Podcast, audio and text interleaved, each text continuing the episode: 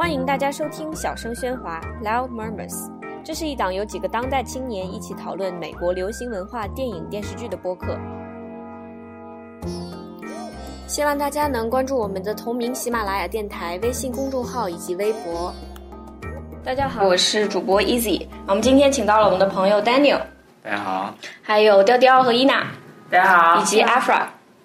大家好，我们一起今天呢，想要讨论韦斯安德森导演最新的一部动画喜剧电影《犬之岛》。《犬之岛》的英文的名字叫《Isle of Dogs》，然后就是你一直读它就会变成 I Love Dogs。所以这部电影其实就很明显可以是讲一个非常是一个非常爱狗的导演拍的一部关于狗的电影。然后这部电影呢，它的设定是在二十年以后的日本。然后剧情主要是说一个十二岁的市场市长杨子去寻找被市长放逐的他的爱犬 Spots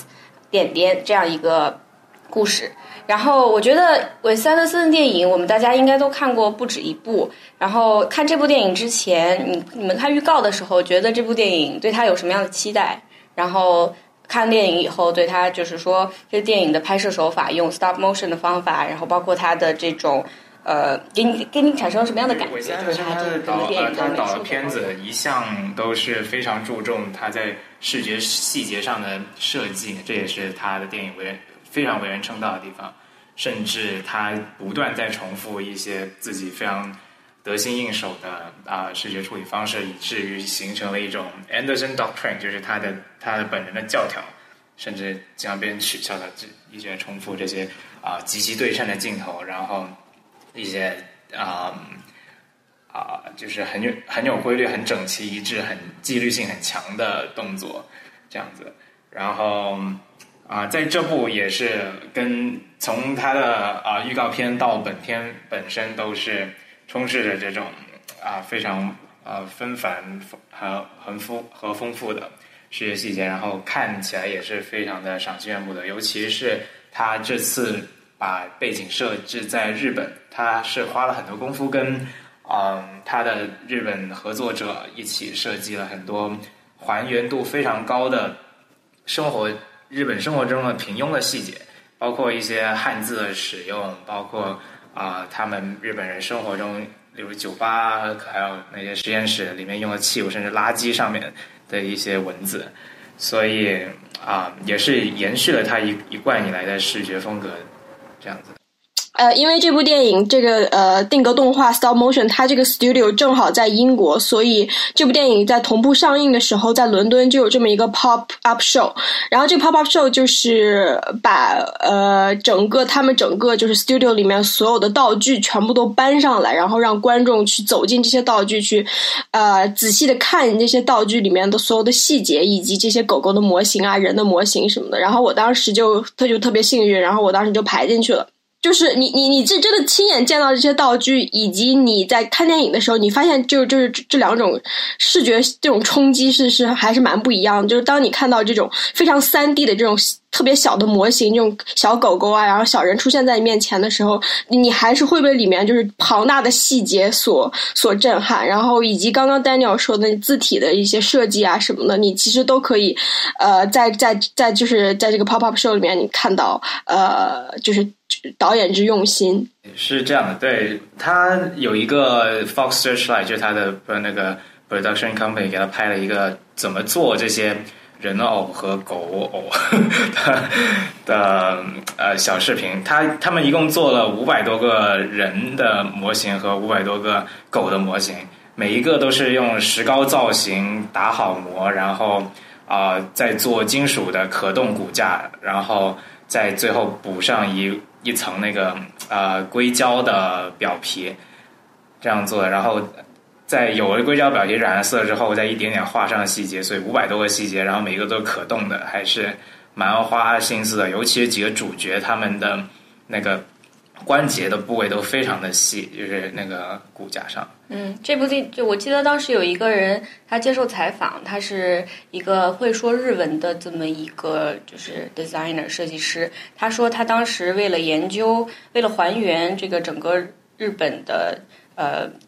当时的场景，啊，他其实没有办法还原，因为这是所谓的未来的日本，但他一定要有日本的风味，所以他就去找了有很多老电影的照片，比如说黑泽明啊，就是这些电影，他把那些照片都翻出来，然后去找以前的物品，然后再照着那个画，画完了以后再做成模型。有很多幕，就电影里面非常漂亮那几幕，比如说包括呃市长在做演讲的那一幕，他用了至少上千个模型去做，所以这部电影他就跟安德就是安德森这个人就是一就是一个。每每一个小细节都要设计好，然后去拍的，完全一定要让他按照他的想象去拍的这样一个导演，你可以看出他那种就是控制狂的这个这个倾向，在这部电影里体现的淋漓尽致。对，就你我觉得正常的电影里面，它还是肯定有一些，也无论是演员自发也好，镜头自发也好，还是光线自发也好的这种这种让导给导演一些惊喜，然后导演和这些惊喜有一些。呃，沟通的这种状态，但是在这个电影里面你是完全看不到的，就是他对每一个细节都是有百分之百的控制，你看到的每一个东西对他来说都是有百分之百的控制的，连光他都是控制好的。嗯，有一些啊评论，就是尤其是在美国的一些呃影视评论，对，就是称他这部电影为啊韦斯安德森的银量级对日本啊文化和影视传统的情书。音量其实是非常的 lightweight 的的感觉了，然后为什么呢？因为它在这里面有非常多对日本文化和日本导演的致敬，像刚才提到黑泽明，就是黑泽明致敬两个很明显的地方，就是他的一个主题音乐是用了七武士里面的主题音乐，然后他的那个小林市长的形象是啊黑泽明的那个啊明丁天使里面男主角的形象的神还原。然后，啊，甚至说他在那个垃圾岛的设计上，也是啊，用了一种黑泽明的在废墟上作为那个啊拍摄场景的这么一个印象。对，但是除了有人说过安德森就是他是属于设计为先、剧情为辅的这么一个电影，你们看这部电影时候有这种感觉吗？就是你对剧情，如果抛开这一切非常眼花缭乱的动画呀什么的来看，你对剧情是一个什么样的理解？它给你带来什么样的感受？就说，我觉得我自己在网上看了一个狗片，就是水草水草水草水草，哎不对，海草海草海草浪海里舞蹈的那种感觉，就是我看完之后觉得特别萌。但是这个剧情给了我一个什么样的体验或者怎么样？嗯，我觉得体验更多是视觉上的，剧情上还是挺薄弱的。对，我同意，就是剧情蛮薄弱的。我觉得就是整个抛开就是日本的美学元素不谈，其实。这个片子，它你你整个看起来，它其实是一个政治预言这么一种感觉。因为最后，呃，结尾它的处理其实我不是特别的满意。就是结尾的时候，突然大家一下子都就都和解了，然后最后就是小男孩退回一步说吧，就说为什么大家需要和解？就是一开始这个呃，在未来城市里面有犬流感，然后政府就颁就颁发行政颁发行政令，就说要流放所有的狗，而且到最后还莫名其妙的要把这些狗全部都杀掉，对吧？然后换成机器狗，然后但是在结尾的时候属于一个大和解，对，处理的非常不合理。就是市长这个形象一开始给我们的这种观感，就是他是一个非常，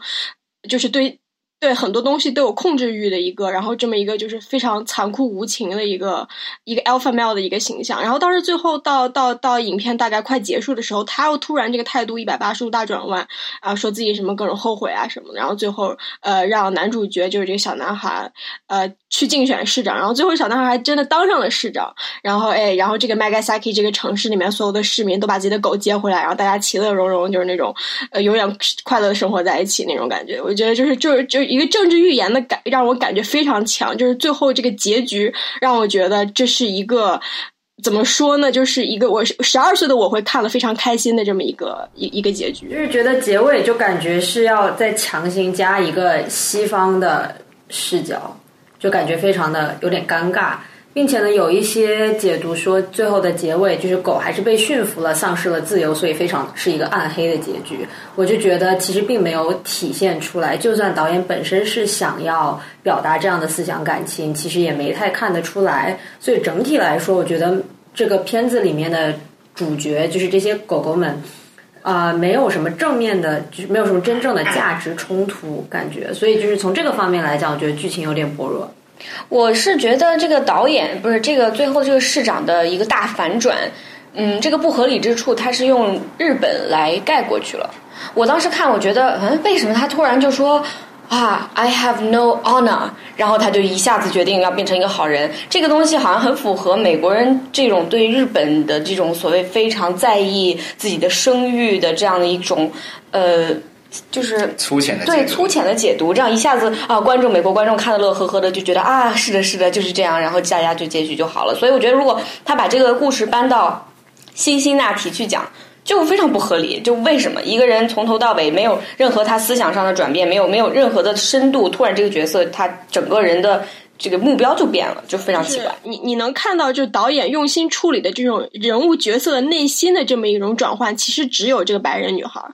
其他的所有的包包括小林市长，包括男主角就是小男孩，他们其实都是一个嗯，就是就是。被去掉真正人格的这么一个东西，一是首先就是他这个呃观众，一是英英语观众他们听不懂，就是这这两个日本角色在在讲什么，他们呃他们想和观众传达的东西是什么。其次就是说，呃他刻意制造这个语言障碍，其实是把他们这种人格从他们身上剥离的这么一个过程，就导致呃对于英语国家的就英语世界的就的观众而言。他们其实属于是一种，就是就是对对对这两个人物的理解是隔着一层纱的，而真正你能感受到，就是从就是呃一开始就是渐进，就是慢慢的呃投入进入进这场呃革命中，然后去拯救狗狗，然后然后再怎么样跟这小男孩发展出恋情的，就唯一一个有人格的人物是是这个交换生，这种这个白人女孩。的确是这样的，嗯，我觉得这里是呃韦斯安德森他想玩一个就是。啊，语言之间不同语言之间如何转译啊？不同语言的使用者如何沟通的这这么一个概念，作为一个剧情的梗，然后就是导致了我们刚才说到这个结果，就是啊，对于广大的啊英语观观众来说啊，那些日语啊的角色就没有办法太深刻的表达他自己的情绪，然后我我也觉得就是。这导致了很多这个电电影的自身问题。刚我们刚才说到的，包括然后还有，啊，就有人觉得在政治方面，就是在那个 Megasaki 城市里面的剧情，完全是由一个白人来推动一一些日本人做出改变。这个我觉得也多少是因为需要一个英语说英语的人来推动这这个线的剧情，然后他又。啊，逼着日本人只能说日语，所以就是非常的尴尬的一个处理。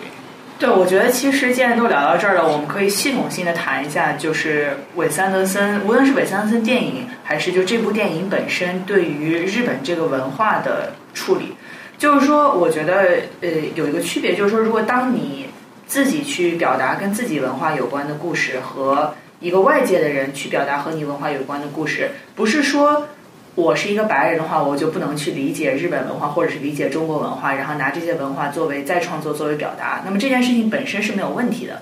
但是我们经常看到的，无论是在《功夫熊猫》也好，还是在这部电影里面也好，还是甚至是更早的有《花木兰》《阿拉丁》啊这种迪士尼电影里面，我们经常看到的是，就是日本文化或者是中国文化被作为一种 costume，作为一件外衣，作为一种一些元素去被欣赏。然后那里面的人物，就是这个文化里面的思想也好，然后他的人物性格也好，都是被尽量淡化做处理的。那么如果你自己去表达自己有关的故事，自己的文化，往往是通过从一个反思的角度，或者是从一个有更有深度的角度。那么如果我是一个日本观众，我去看这个电影的话，我里面和我有关的所有的元素，我自己是嚼不出任何味道的。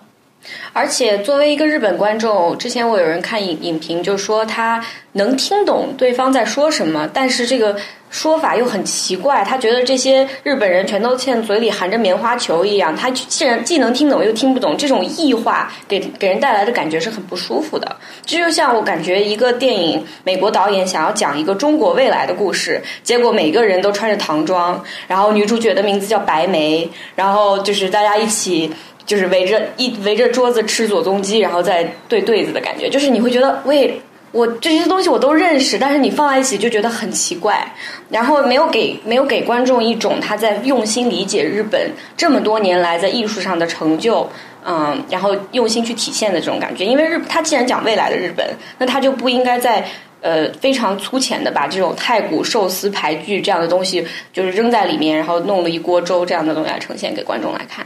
对我来之前就来的路上，我发了一个，就是我发微信给我一个日本朋友，问他说：“你看这个电影什么感觉？”他说：“首先这里面所有的日本元素，你可以说它是原汁原味的，或者说你可以说里面的，我说日语日本人的发音有问题吗？他说没有问题，都是日本大明星来配的音，但是他那个对白不是给你听的，就是他说那些话你听起来是 make sense 的，但是你去听那个对白，你自己是不会不会呃不会听出来任何东西的。”呃，就我举一个例子，就是跟着跟着雕雕说说的这个，就是，呃，有的时候小男孩跟狗说的话你能听懂，比如说他说 sit down，你就知道这是美国人心目中日本人说英语的时候的感觉，就是所谓的做。但其实日本人在给狗这个指令的时候说的是另外一个词，斯瓦里，我苏瓦里，对，所以他没有用那个词，而是用 sit down，就是一个非常不伦不类的，既想让你理解他，就在该理解他的时候理解他，但大部分时候你是无法和他交流的，这是有一种。嗯，虽然他所谓的是狗和人之间的隔阂，可是我觉得其实是西方观众和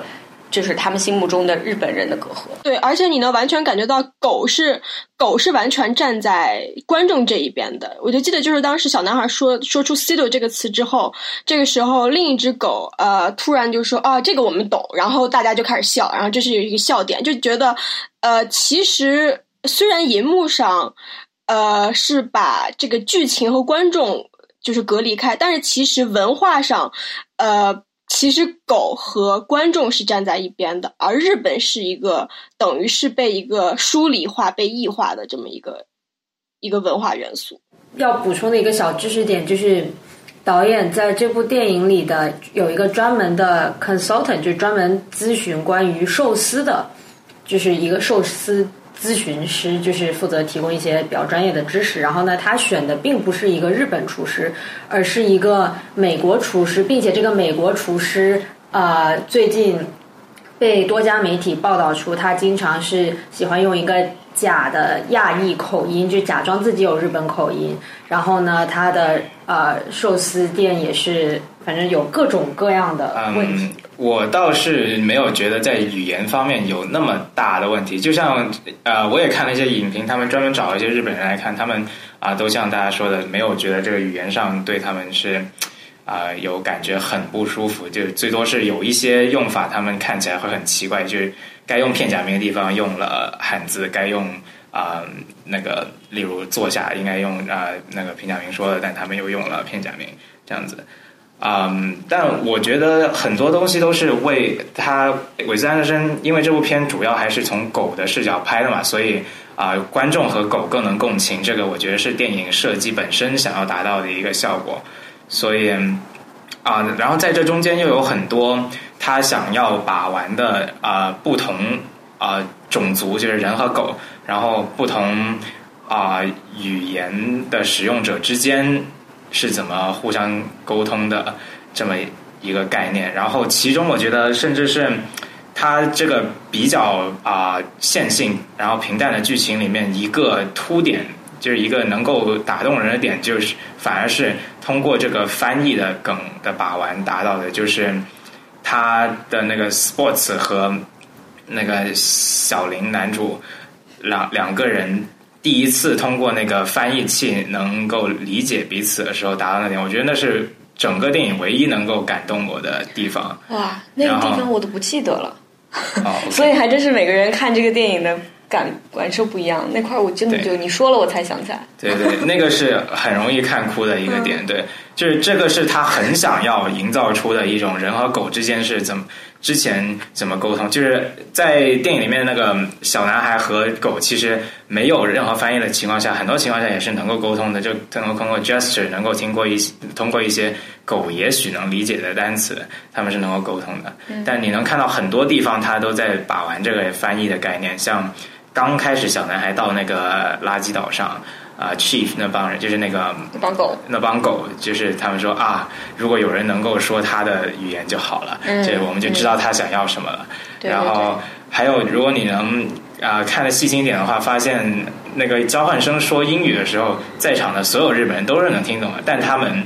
就是做了一个选择，就是他们只说日语，他们非要说日语，就是这是啊，有人有一些日本观众说体现了日本人的一个主体性的。一点。嗯，这个挺有意思的。嗯，我就还想提一点，就是 Atari 这个男主角的名字，他是一个让这个名字是一个让美国人觉得非常日本，但实际上并不日本的一个一个名字。因为 Atari 首先它不是一个人名，它是一个美国家喻户晓的游戏公司的名字，而且最神奇的是，这个游戏公司和日本几乎没有一毛钱的关系。然后这是一个误会，就是我问了我美国的朋友，他们就说啊，这个公司难道不是日本的吗？然后我说不是，它是在美国成立的，然后母公司是法国的，它就是找了一个日本围棋里面的专业词汇 Atari 来当名字，让人就是让人觉得很洋气，让人觉得就是就是就是像达芙妮一样，就是就是其实它根本不是一个很洋气的东西，它就偏偏然后偏偏主角的名字就叫 Atari，所以让真正的让了解日本的人，让日本美国人，尤其是日裔美国人，在这一点上就会感觉很不舒服。我觉得甚至他有一点点在嘲笑西方对日本的这种刻板的解读，例如最后用的那个排句的地方，就是演讲里面用排句的地方，就是有的人觉得他啊，就是第一眼看上去非常的固有偏见，非常 stereotype，但是就是他通过那个翻译的人的反应，就是 Oh my God，就是他他在演讲里面用了排句，就是我觉得通过这个梗来够。就是讽刺了西方人对于东洋文化的一种刻板的期待，但是他在与此同时，他本身又有一些看起来很真挚的，但也很刻板的设计。啊，我明白你的意思，但我觉得这个电影它如果它真的有这个所谓的自我觉醒，这个 self awareness 的话，它表现的不是很明显，就是让观众看的时候，特别是来自这么多不同文化背景、对日本的了解深浅不一的这些观众，他们每个人从中得到的东西都有点不一样。对对，我觉得这个电影有很多东西，我觉得它是有机会去做，但是并没有做到。就比如说像自嘲，就是我在一直在等着他自嘲，因为我觉得如果他到最后做了一些自嘲的事情的话，真的是更明显的自嘲的姿态，那这个电影其实稍微能够被提升一点的。因为，但是他对于很多的元素，就是是那种你在本科学了三节以上的日本历史政治课，你就知道。你没学那几节课，你就不知道。但是如果你真的在日本生活，你真的是一个日本人的话，你会觉得就是这个人在说什么。就比如说，他有很多的反，就是二战之后的元素，比如说 Magasaki 和这个地名，我看群里面也有人提到了，就是说它和长崎的发音是特别像的。然后包括里面有很多特别像那个核爆时候的那种，呃，那那那个镜头，蘑菇云，对，那个蘑菇云。然后或者说有很多是这种 nuclear waste，就是核废物的这种这些暗示，然后会让你觉得，如果这些东西它去深挖下去的话，其实这个电影会有意思很多。但是很可惜的是，它根本没有再挖下去，然后这些东西全部都被作为元素来堆砌了。对，我还是想说，就是就着雕雕，呃，说就是它里面运用的日本元素很多，其实都是属于这种昭和时代晚期的一种思乡的一种怀念。就其实像 Wes Anderson 他这个年纪成长起来的美国人，对日本的印象其实完全就是出自于这种昭和后期日本战后经济腾飞，然后日本的这种啊各种索尼啊、新干线啊、游戏啊、相机啊、魂斗罗、奥特曼这种种种的这种日本元素充斥美。美国，然后呃，等于是维维森德森他们这一代对日本人的印象，其实就停留在这么一个被核战轰、被被呃被这个核武器轰炸过，然后自己本身国家多灾多难，但是经济又非常腾飞，然后又科技这么发达的这么一个国家，其实这个。呃，整个电影它其实挪用的这么一个文化概念，就是出脱于 Wes Anderson 这么一代人对于日本的这种解读。其实很多就对于我们中国也一样，因为中国。就是中日建交，然后就是呃，当时邓小平访日，其实都是刚刚中国改革开放，就是呃七十年代晚期、八十年代早期的那一阵子时间，然后也就是日本就最鼎盛的时期，然后直到日本这个鼎盛时期，直到九十年代，然后经济泡沫啊，然后广场协议签订之后，日本开始长期的这种经济停滞期，但是之前这种昭和时期，人们觉得日本就是一种朝气蓬勃，就是一个。非常梦幻，然后这么一个特别神秘的这么就就这么这么一个这么一个国度。我想补充一点，就是因为我们这部电影当然是从韦斯安德森的呃做这部电影来讲，所以当然我们是针对呃还是还是比较嗯注重从美国的角度看日本。但是其实我也想说，昭和晚期这个时候是一个日本文化极其灿烂、大师辈出，他文化上面对自己的传统文化、对西方的影响进行了一代人进行了很深刻的反思的这么一个时代。所以这个时代其实日本是对西方文化有文化输出的。他是非常刻意的在文化输出的，他找到了自己的民意，找到了自己就是赞，然后各种他塑造了一个日本的形象，然后把这个形象非常努力的去推给了西方。那你可以说他们不代表整个日本人民所有历史以来所有的就是文化的浓缩，但是确实是他们把这个东西推出去了。那所以我觉得 Wes Anderson 他之所以选择昭和晚期，是因为那个时代的日本对西方世界产生了非常强势反文化输出的这么一个时代。所以说，就是呃，我觉得这个主体性我们也不应该忽略，也不光是说啊，美国人就是看中了这个时代的日本，也是那个时代的日本在努力的去把这个东西给卖给了美国。没错，没错。还有关于就核电站泄漏、环境污染，就是我们就是日本的这些问题，以及日本这种历史的创痛，我们都是可以从犬之岛这个被废弃的整个这个岛上，呃，我们都能找到这个影子，就是。就是比就比较有名的跟日本有关的美国电影，比如说高仓健参与演过的《黑雨》，比如说呃，就是地点就设定在日本的这个环太平洋，我们都可以看得到，就是日本就是桑炮在真的是在西方人的心中，就是跟这种飓风啊、地震啊、核就是呃核武器，就是就是核弹呐，然后以及就是呃核电站泄漏啊，以这种这种。就往往一提到日本，都是跟这种自然灾害有关。就是即使是导演，他心里面有一种就是想要把这个电影往深挖的这么一个想法，他其实还是就是 eventually 会回到这种对于二战之后国民性的反思啊这一点上。就是等于是，就说白了吧，还这这帮导演还是不把日本当成一个正常国家。对，我同意这一点，就是。啊，昭和晚期，它的这种文化输出是伴伴随着日本的经济繁盛，其实是通过文化作为一种商品，一种有意识的向西方的输出，所以它很难逃脱一种甚至是自我导，就是有自觉的简化，有自觉的啊，就是商品化、片面化的这种文化输出，所以啊，我们都知道这种。啊，标签化这种简单，然后让人留下深刻印象的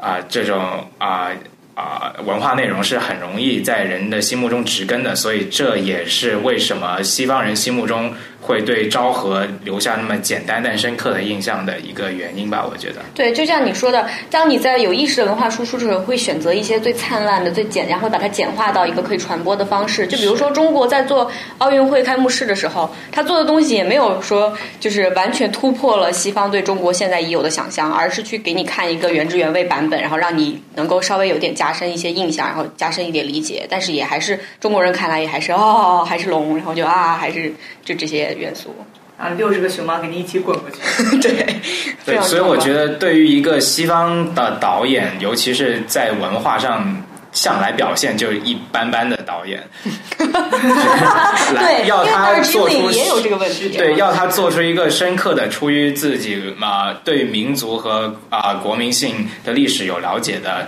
反思，其实是有点过分的要求。我觉得他在啊那个。布达佩斯大酒店里面做出一种对欧洲一战的时候那种啊文明化，就是文明不在，然后啊四处都是野蛮的政治和暴力的这种文化，已经是他能够达到最深刻的啊一个程度了，就是对政治、对历史啊反最深刻的反思。我觉得，嗯，对我比较喜欢，我比较喜欢它里面对于这帮学生，就是这帮学生。Activist 的的的整个的这么一个构建，就是呃，就就是这帮学生还是非常昭和年代的这么一帮人，就是他们是非常有活力，然后就是能动性很强，就真的就是想要改变世界的那种。就是就我看这帮学生的时候，我就突然想起来，就是呃。村上春村上春树写的《挪威的森林》里面有，就是当时村上春树写《挪威的森林》，然后他就其实就是在描绘六十年代的日本。然后我从韦斯安德森对日本这帮学生、这帮支持狗的学生的，就是他的这个呃构建中，我能看出来就是日本六十年代学运的一些影子。呃，然后而这帮年轻人，这帮六十年代这帮学运的这种这帮年轻人，和我们现在理解的日本人其实是不一样的。就我们现在理解日本人就是啊，一帮宅男啊，然后每天就是呃玩游戏啊，在家里面啊，然后二次元女朋友啊，对吧？然后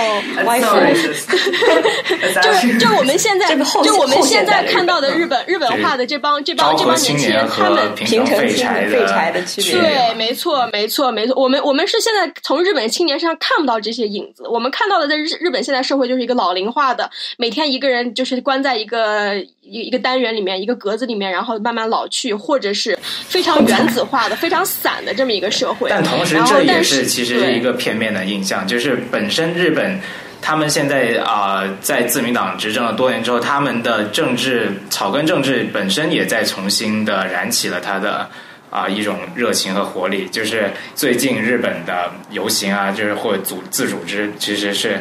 啊、渐渐的多了起来的。所以多少也是一种外界对于日本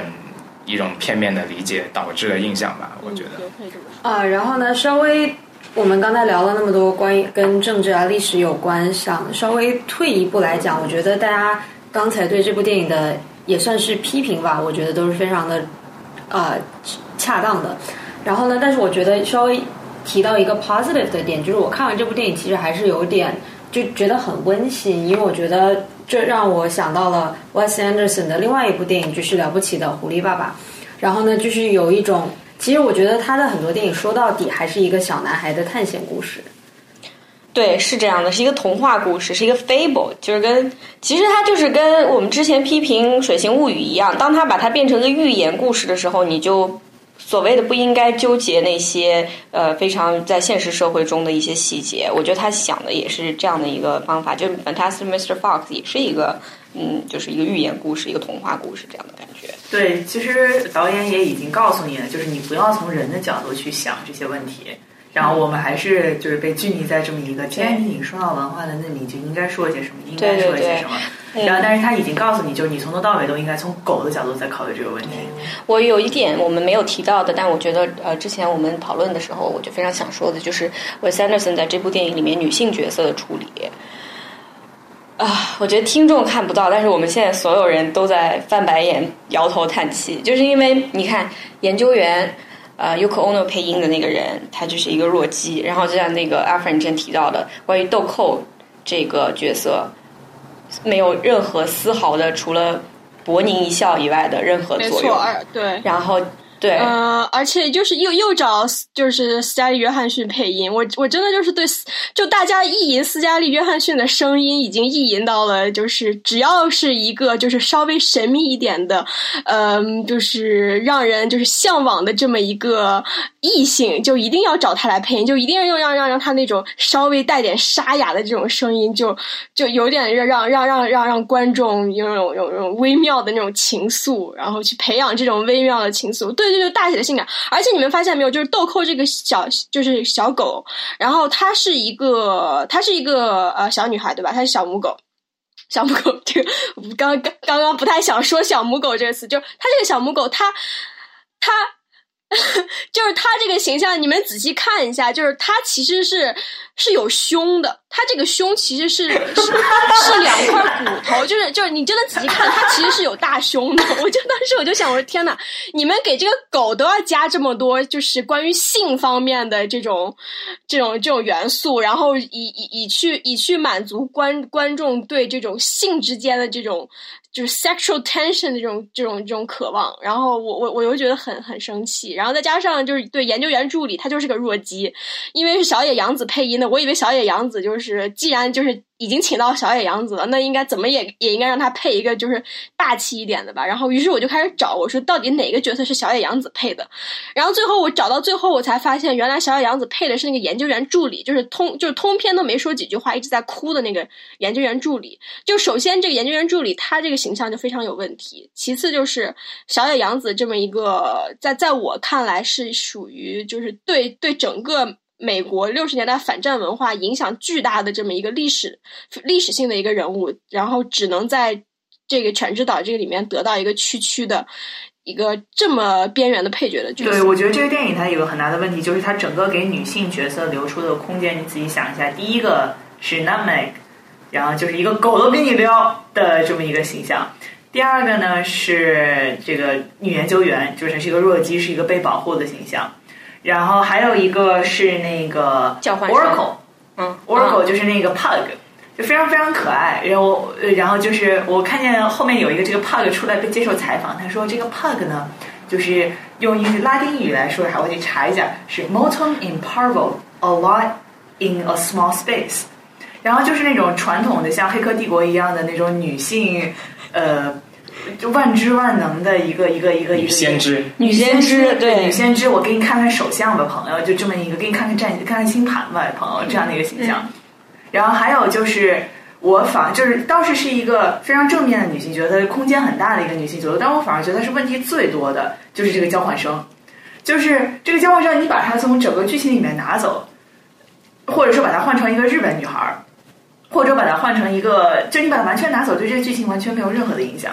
它有推动剧情，但是推动的非常生硬，就是没有嗯，而且它作为一个白人救世主的形象出现，让很多人一下就觉得啊，有完没完？能不能换一个方法来推动剧情？我觉得就是因为在 Megasaki 里面没有能够说英语的人吧。再加上他为什么一定要对主角有暗恋的情愫呢？你把这个拿掉，他就是一腔热血的一个学生，不行吗？非要让他暗恋男主角，就这这就让我觉得有点膈应，有点俗套，有点俗套。对，没错，就是对剧情推动最大的一个人物，就可能大家都忘了他了，就是那个黑客。就这个黑客，他其实也是给你抽离出来的一个东亚程序员，不说话的东亚戴眼镜的程序员的这么一个形象。对，但是整个剧情的反转其实都是归功于这个这个黑客，但是黑客他又是又又被看成了一个笑点，就只要他每次一出场，大家都笑，大家都觉得他他有趣，觉得他可笑，觉得他是一个滑稽的一个这么一个出现的一个形象。所以呃，我也觉得是，就是在这里面呢，他很多推动剧情的其实都是日本人，就是那个白人女孩更多是一个叙事者的角度来把这故事讲清楚而已，就是他对事实事情的发展其实基本上没有任何的作用。嗯所以我觉得我们今天这个讨论还是挺好的，而且我觉得我们还就是对威斯安德森还比较公平，还是把他努力的地方啊，以及他没有考虑到的地方都讲了一下。我觉得这个他他把这个故事设计在日本，唯一的原因就是他觉得好看，而且他觉得好看的东西就是昭和晚期的东西，所以说我们看到的才是这样的一个呈现。但是我觉得他欠考虑的地方就是有有一些历史上面的东西你不能忽略，就是西方世界对于东方的整个这种畸形的迷恋的历史这么悠久，而且到现在就学界已经反思了这么多年了。呃，他还是没有没有没有反思的，就是还是没有体现出来这些反思的结果。然后再加上你还要考虑美国和日本族裔他他的之间的这种非常复杂的关系。当时有一个人提出这一点的时候，我一下才意识到，他说这个电影就是一个 internment 的电影呀，他是把一群人孤立孤立出来，然后放在一个地方囚禁他们。他说这个在美国历史上，日本人是被囚禁过的，是真的被拎出来，然后放到一个地方去，让他们在那儿待着，就非我族类的这样待着。所以他看这个电影的时候，他就有种你是。有考虑到这一点吗？还是你完全不知道？还是你就是缺乏缺乏一种嗯文化上的敏感性？所以我觉得不是说我不想把这个电影上升到说它种族歧视，我觉得完全没有没有这个意思。然后在我们现在世界上有这么多十分的种族歧视的时候，我觉得去批评这个电影种族歧视是一件非常有点可笑的事情。但是确实缺乏一些呃作为一个大导演的文化敏感性吧。对，我觉得呃，我反而又要 push back 一下，就是我倒不觉得这是一个敏感性的问题，因为敏感性就是说我要我要去避免各种各样的雷区，我怕你这边又有一个雷，我还不敢去推那边。我觉得更多的是我们已经不再爱看别人去说你你这个文化根本没有吃透，我去看的就把 K 泽明的电影看的倒是很懂，我就要去讲述一个这个文化的故事。就是我觉得我们对于像这样的东西越来越不爱看了。就是你好歹要把一个文化吃透，然后或者是找一些自己文化的人出来来讲他们自己的故事，否则的话，否则的话你去别人去讲讲的，毕竟还是很单薄。我觉得 Y 三六现在做这部电影的时候，他想象中的观众是和他一样的人，他没有想象到这个观众里面有像我们这样的留学生，有在美国生活了一辈子的日本人，有刚来美国的日本人，有日本人。就是他甚至都承认，他说啊，这部电影在日本上映的时候，我没想过语言这个问题会怎么会会怎么办，他根本就没有想过，所以他这部电影是拍给和他一样的人看的，而我们这个世界像他这样的人已经不再是主流了。对，就是像我的日本朋友说，他一句话就是：那我是当狗呢，嗯，还是当我一个日本人呢？就是我进我进入这个我在看电影的整个过程非常被撕裂，嗯，然后后来我决定还是做一条狗。狗的毛都错。而且狗都是白人配的音，还是白人男配的音，全都是一群 alpha male。但 Bunch of alpha dogs，有有人形容他们就是那个 gossip，就是他们在很很多碎嘴嘛，就是 it's worse than a swing party，就是这当然有一点点那个性别歧视了，但是就是说啊、swing party 就是说一群围着在缝衣服的啊、阿姨们哦的碎嘴的程度。哦，这样子，嗯，我最后想说的就是还有一点 push back，就是说我们并不是说你呈现日本就一定要原汁原味，一定要最就是 authenticity 这一点，我觉得它其实有一点被高估。当这些文化激烈的碰撞，然后不停的互相相互加深理解的时候，它肯定会产生新的东西，而且这才是文化的所活力所在。所以，并不是说啊，Wes Anderson 这样就不能做，而是我们觉得他可以做得更好。没错，其实就是西西方导演是一回事，就是就哪怕是中国导演，就比如说我当时我在看《妖猫传》的时候，呃，陈凯歌拍的《妖猫传》的时候，我也觉得陈凯歌其实是有一点把自己西化，然后拍一个外国人想看到的中国和和和日本文化。就虽然这《妖猫传》这个是一个呃改编自日本的一个小说，但是它是一个原汁原味的中国导演拍出来的中国故事，关于唐朝的故事。但是整个故事给我的感觉还是这种贩卖奇观，就是你脑子里面只要想到的关于日本的元素，就是陈凯歌都给你无限的放大，都给你就是往你脸上丢，让你觉得就是就就是就是唐朝的这种感觉，让你觉得有点无法消化的感觉，就是就是。就就跟你平时 所理解到的中国还是不一样的。就我在想说，文化挪用，甚至说去表述文化，用影视表述文化这么一个东西，其实就算是本国导演，也不见得就是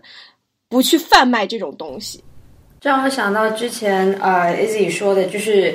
Wes Anderson 拍的电影其实就是给跟他一样的人看的。呃，之前有一个 Honest Trailer 就开玩笑说，所有 Wes Anderson 电影都是一样的，他就说这是你的啊。呃街头咖啡店的 barista 最喜欢的导演，就是全都是这样一个觉得自己非常的 hipster 的这样一群人。然后呢，并且他之前有一部电影叫《穿越大吉岭》，他这个故事背景是在印度，就是是三兄弟啊、去印度寻找自己的母亲。然后呢，它里面对印度整个文化的这种。基本上也是说好的，这就是一个故事背景，它就沦为了故事背景。然后呢，印度的文化和它的人，还有它的各种呃乡村的景色啊、火车啊等等，就全部都沦为了一种道具。我觉得这可能是他的算是一贯作风吧。嗯，然后对韦斯安德森的电影，它其实它并不是一个就对人充满了爱情的一个导演，就是他其实对很多人与人的关系，或和一些对于啊、社会的关系，都是保持了一一只手的距离的，就是一种其实有一点点冷酷的视角。然后我觉得 Anderson 不，呃，Wes Anderson 不像是一个会有很多朋友的人。看他的电影，我有这样的感觉。我看他访谈也觉得，就是我我觉得这些导演竟然还跟他，就是这这些演员竟然还跟他就是有说有笑聊天，这真的是可能是不是跟他早年家庭生活的不幸有一点点关系吧。他是早年父父母离异，然后对这让我想到他的每一部电影里面的男女主角基本上都是呃父母就是家庭早期家庭有一些问题，比如说父母离异啊，或者是父母都不在了呀等等。嗯呃，行，我觉得我们这部电影聊的挺深的，而且就对文化挪用以及文化活用这讲这这几个概念，还都呃讨论的挺深刻的。我们不是按照那个按照惯例，我们希望每一期推荐一个偏小众的电影嘛？我特别想说《斯大林之死》，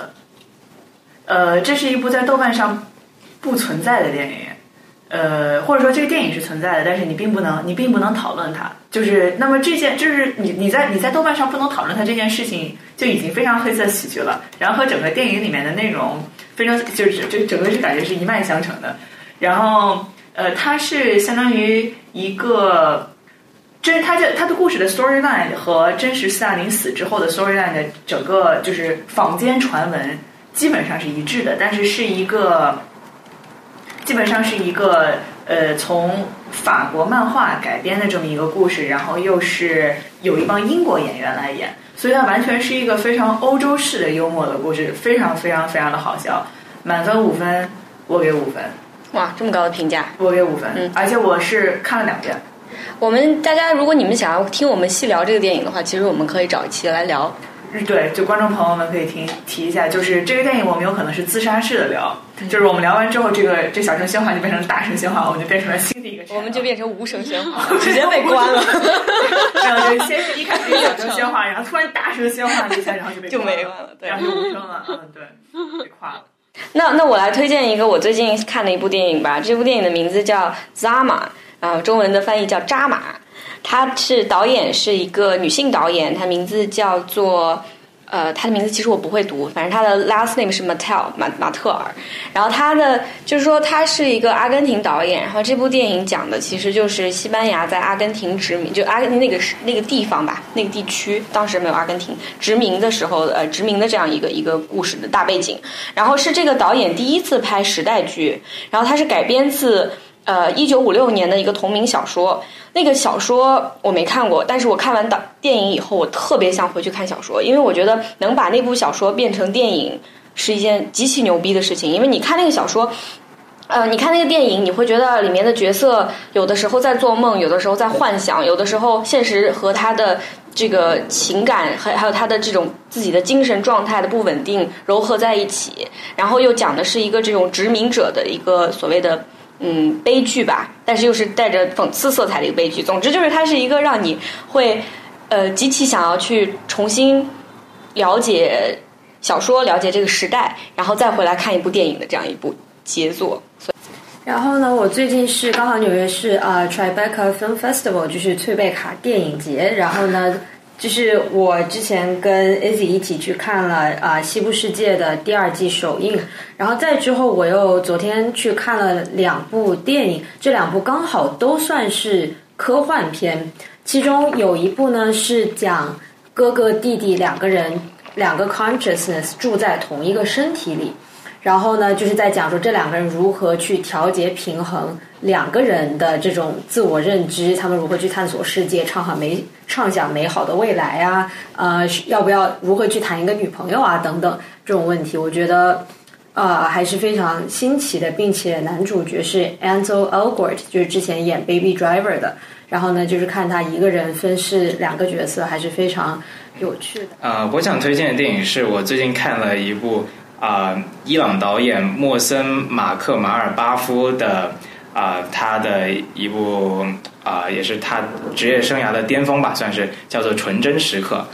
然后这部电影它的内容其实是在，其实是导演用一种纪录片的手法来拍他自己和一个。当时伊斯兰革命期间，他作为反对派，然后呃跟另外跟一个呃政府就清政府的警察之间的一个小故事，就是他啊刺中了这个警察，抢走了他枪的这么一个故事。他想要通过电影来重构啊这么一个他生命中的历史。就是在这个重构的过程中，他虽然用一个纪录片的方式来拍，但他是相当于把一个真实的。